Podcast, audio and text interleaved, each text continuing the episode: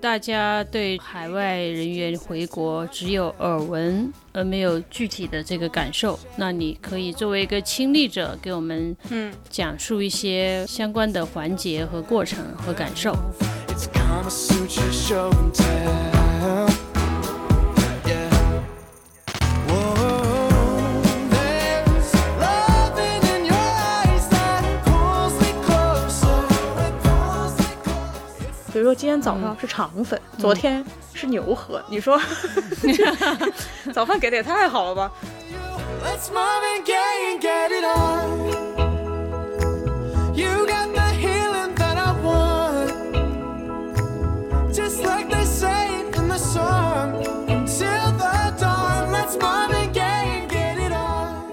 大家好，欢迎收听第五期的姐妹大排档，我是夏一凡。我是朱莉亚，首先特别高兴，这是我第一次在一个我完全清醒的状态底下录播客，也是我第一次在中国跟朱烈同一个时区录播客，所以有一种很新鲜的感觉。欢迎夏一凡回国。因为其实听众是不知道，但是我的大部分播客其实都是录在了英国早晨的六点到七点这个时间，因为要避开那个很繁忙的街道上的收垃圾的声音啊，包括人渐渐多起来的行人的声音。所以其实我在过往录播课都是在播客的过程中慢慢的醒来，你醒的醒的比较缓慢，六七点还没醒来呀？醒的特别缓慢，所以我每次自己听自己播客的时候，都可以抓到一点点小的线索说，啊，这个节点我可能醒了。嗯但是这一次就是在一个晚饭都吃完的饱腹的状态底下，所以觉得可能还是会有些不一样。首先，我们欢迎你回国，因为这是我们家的一件大事件，大家都关注着。终于这个安全回来了，所以你这一路还顺利吗？我个人是觉得挺顺利的，可能是对于你们来讲的一个比较大的事件，但是对我来说可能是执行者吧，所以就没有那么强烈的说好像非常困难，或者说是非常不容易的感觉。呃，这次因为大家对海外人员回国只有耳闻，而没有具体的这个感受，那你可以作为一个亲历者，给我们嗯，讲述一些相关的环节和过程和感受，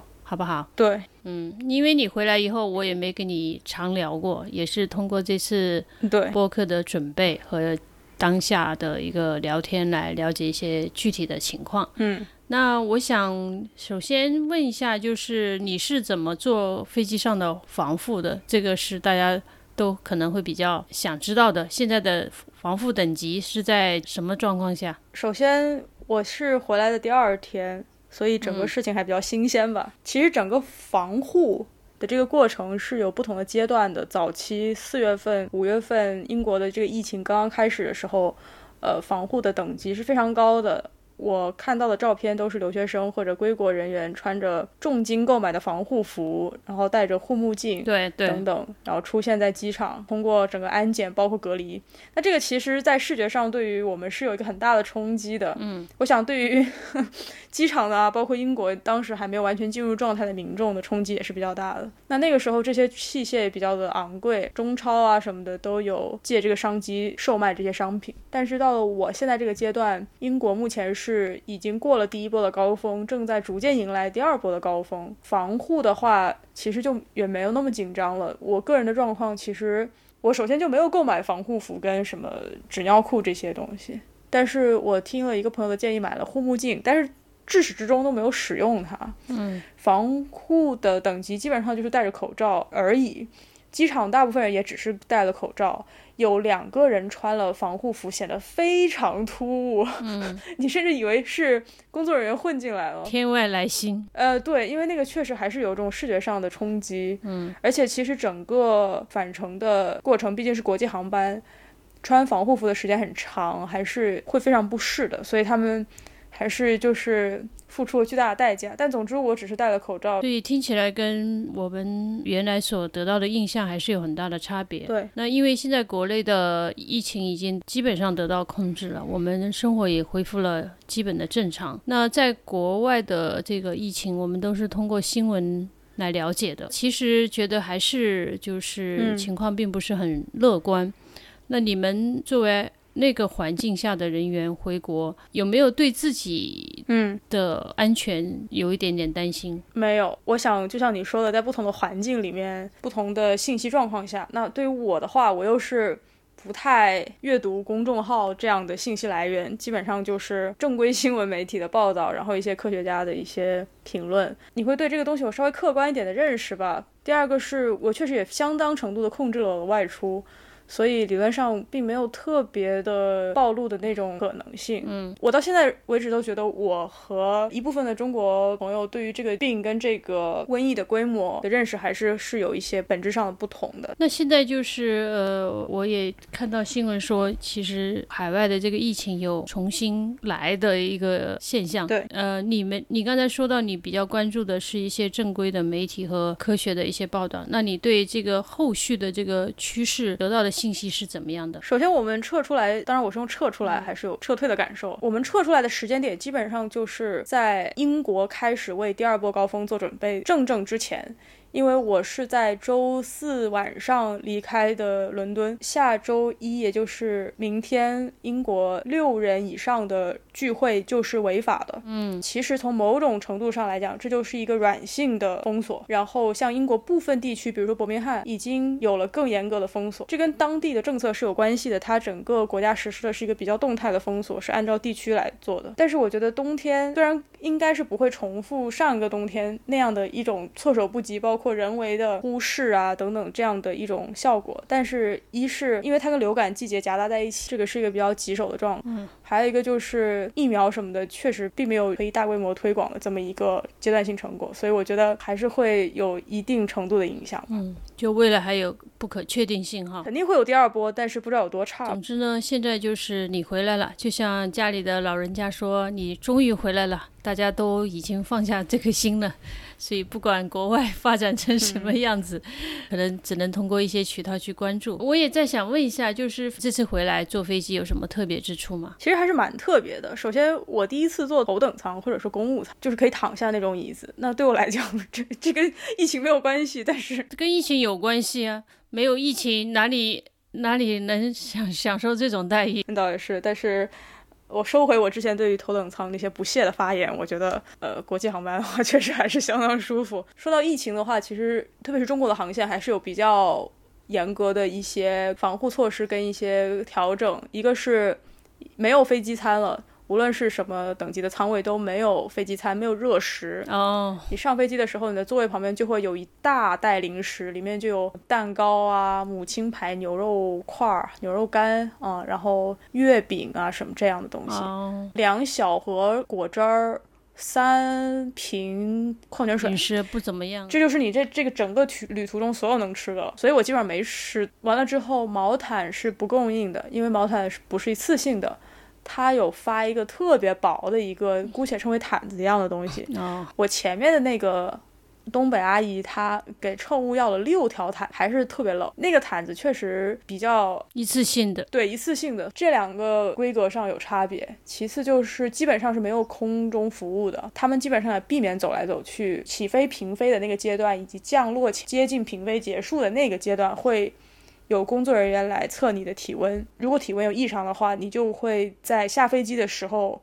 先被叫名字，然后去做检测等一系列的呃流程。空乘是穿防护服还是只是戴口罩？所有空乘都是穿防护服，所以特别的那个氛围又特别的不舒服。特别的不一样。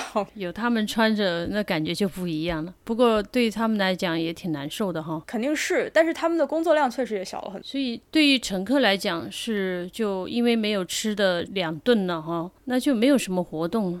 都是睡觉了。所以我是睡得非常的舒服。但是我不知道经济舱是不是同样的感觉。我觉得人可能确实会紧张一点，在那个情况下，因为飞机基本上都是满员嘛。这次也满员了是吗？我的所有同学的每班飞机几乎都是满员。你这票买的很早，大概是五月六月份买的。呃，对，然后有很多人购票的途径是跟航司申请预定，然后填一个表格，但是你具体不知道你会在哪一天得到这个预定的机票。嗯，那是后面的做法，对。呃，对，所以我前面的那个阿姨，因为他们一直在聊天，所以我就听到了，她就是国航的机票被取消之后，七月份预定了南航的机票才排到。哦，是这样。其实我们买这个票是特别幸运的，当时我六月份就直接在南航官网上买完以后。不到一两天，就是取消了在预售这个方法，都是转成说要去申请，所以咱们是特别幸运的那一波，嗯，比较先知先觉吧。很早就就是也叫你去关注一下这个事情。还是你聪明，不是这个意思。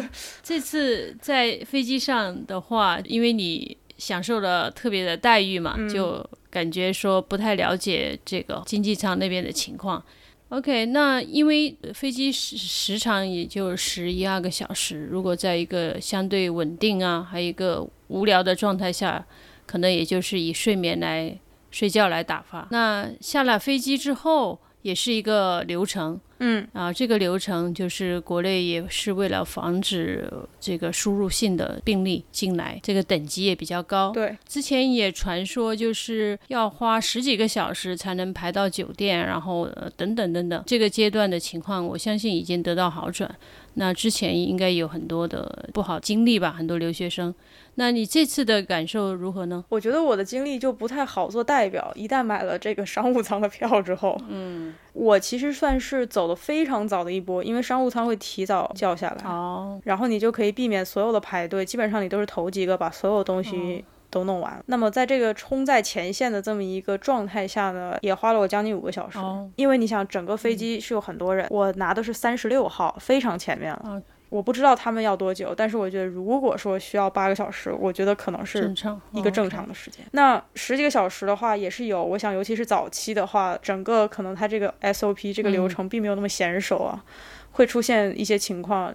或者说你其中有一两个留学生归国人员出现了一些问题、嗯或者口角的话，对你知道也会有一个很严重的延误。我觉得广州这边做的非常成熟，而且很灵活，我是没有什么问题。加上被喊下飞机之后，他会给你个号，嗯，然后拿着这个号呢，你就开始以后的所有都是叫号完成。反正有一个很很标准的作业流程。对，然后你在机场内部就要做一个核酸检测。哦，你出机场之前，你大概已经被量过七八次体温了。那那个核酸检测已就马上能出结结果吗嗯、我觉得他肯定是出了结果才会放我出机场，？OK，所以就当下做嗯核酸检测合适，那为什么还要隔离呢？因为一，我觉得是中国这个一种办事的哲学，就是虽然没有充足的道理，但是我一定要保底。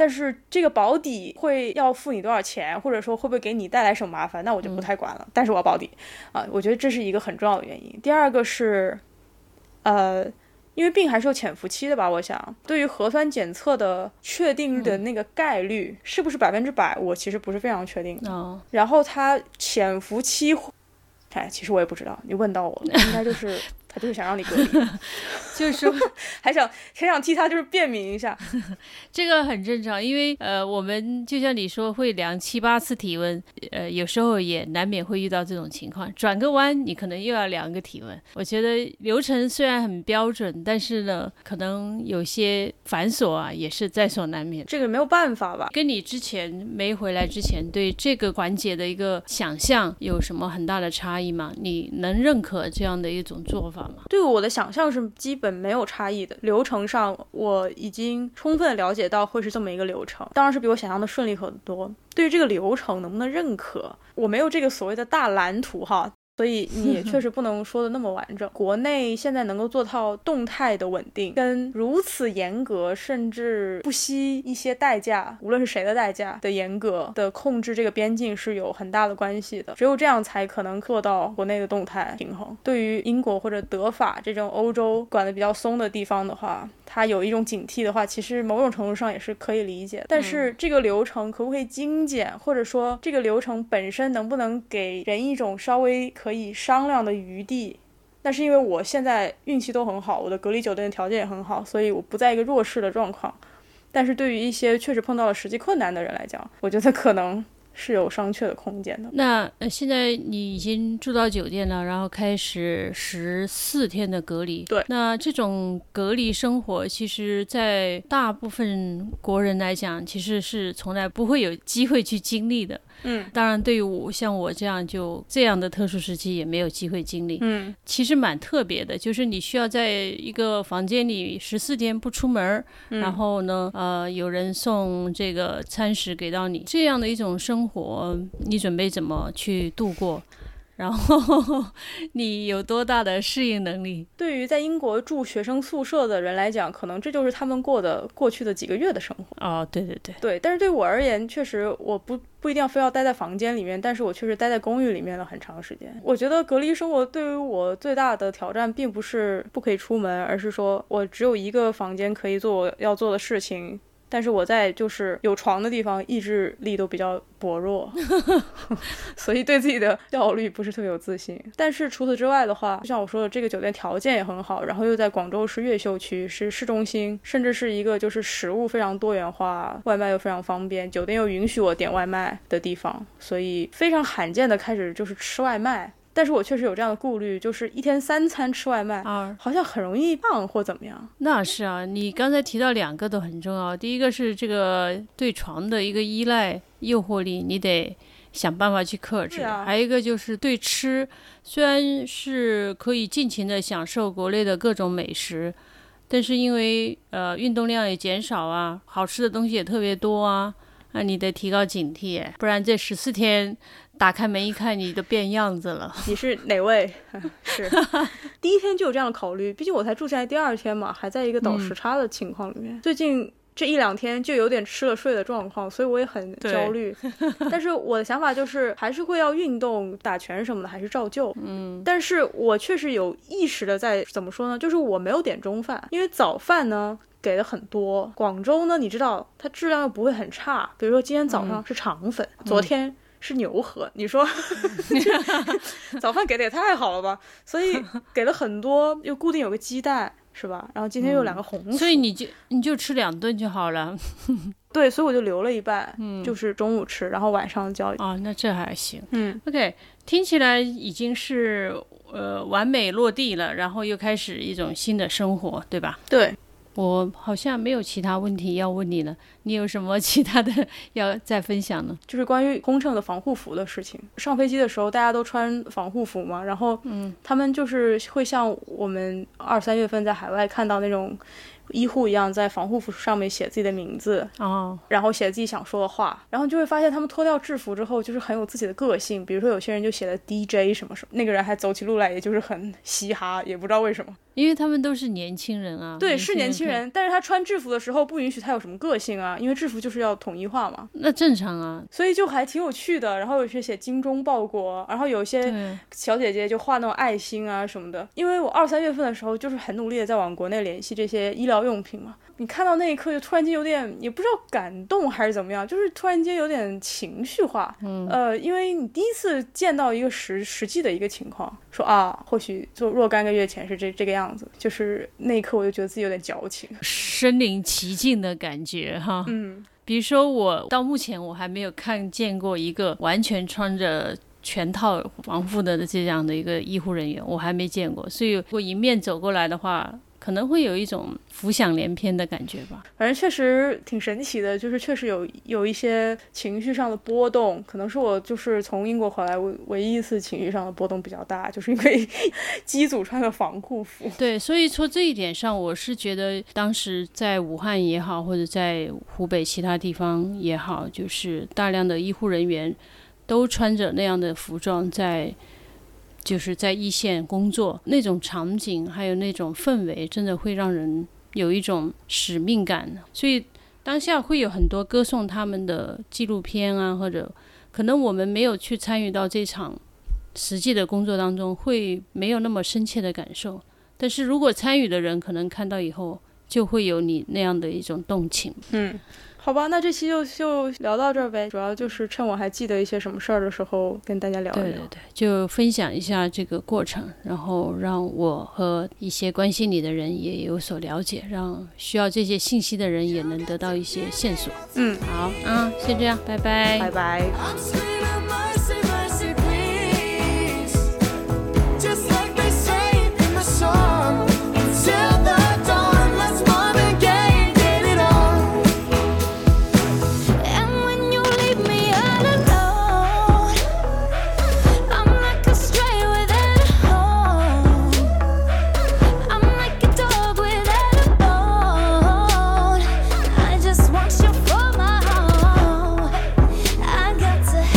babe. Oh.